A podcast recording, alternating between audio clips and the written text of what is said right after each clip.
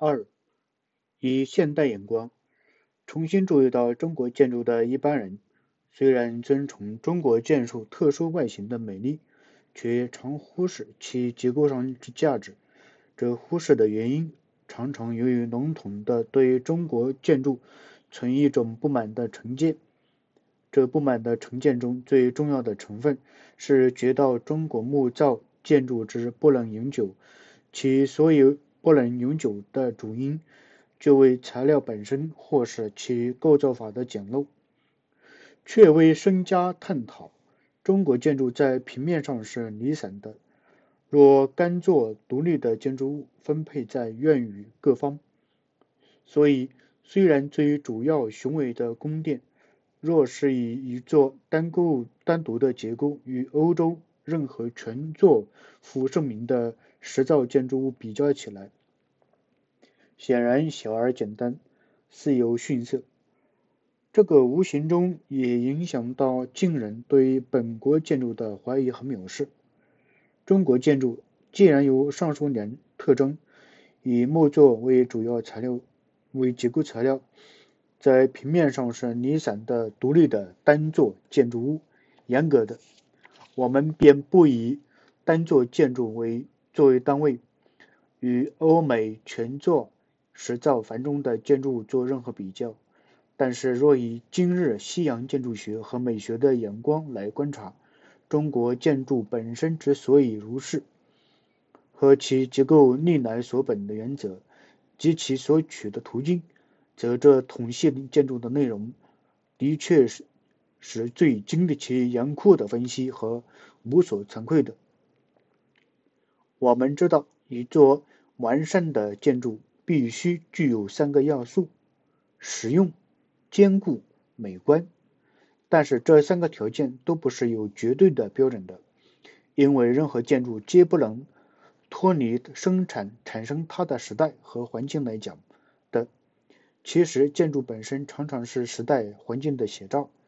建筑里一定不可避免的会反映着各时代的知识、技能、思想、制度、习惯。和各地方的地理气候，所以所谓适用者，只是与当时当地人民生活习惯、气候环境而讲；所谓坚固，更不能脱离材料本质而论。建筑艺术是产生在极苛刻的物理限制之下，天然材料种类很多，不一定都凑巧的被人采用，被选择采用的材料。更不一定就是最坚固、最容易驾驭的。即被选用的材料，人们又常常习惯的继续将就它，到极长久的时间。虽然在另一方面，或者又沿用其他材料方法，在可能范围内补救前者的不足。所以，建筑艺术的发展，大部分也就是人们选择驾驭。征服天然材料的试验过经过。所谓建筑的坚固，只是不违背其所用材料之合理的结构原则，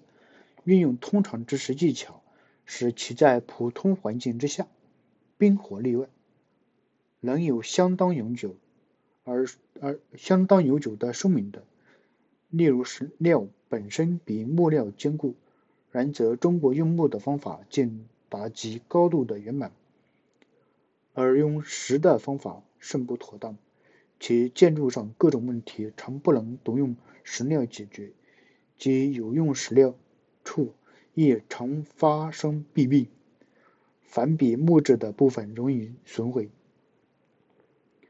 至于论建筑上的美，显而易见的当然是其轮廓、色彩、材质的等，但美的大部分精神所在，却孕育其权衡中。长与短之比，平面各平面上各大小部分之分配，立体上各体积各部分之轻重均等。所谓增一长则太长，减一分则太短的玄妙。但建筑既是主要解决生活上的各种实际问题，而用材料所结构出来的物体，所用无论。无论美的精神多缥缈难以琢磨，建筑上的美是不能脱离合理的有机能的、有作用的结构而独立，能呈现平稳、舒适、自然的外向，能诚实的袒露内部有机的结构、各部的功用及全部的组织，不是掩掩饰，不矫揉造作，能自然的发挥其所用材料的本质的特征，只设施雕饰于必须的结构部分。以求更活跃的轮廓、更协调的色彩，不勉强结构出多余的装饰物来增加华丽，不滥用曲线或色彩来求美与庸俗，这些便是建筑美所包含的各条件。中国建筑不容置疑的曾经具备过以上所说的三个要素：实用、坚固、美观。在材料限制下经营结构全红俊美的坚固的各种建筑物，来适应当时当地的各种种种生生活习惯的需求。我们只说其曾经具备过这三要素，因为中国现代生活种种与旧时日极见不同，所以旧制建筑的各种分配随着变迁不适用，尤其是其。是因政治制度和社会组织忽然改革，迥然与先前不同。一方面，许多建筑物完全失掉原来功用，如宫殿、庙宇、官衙、城楼等等；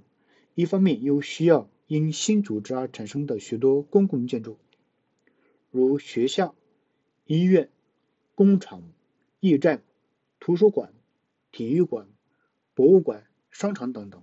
在适用一条下，现在即完全的换了新问题，旧的答案之不能适应，自是理之当然。中国建筑坚固问题，在木料本质的限制之限制之下，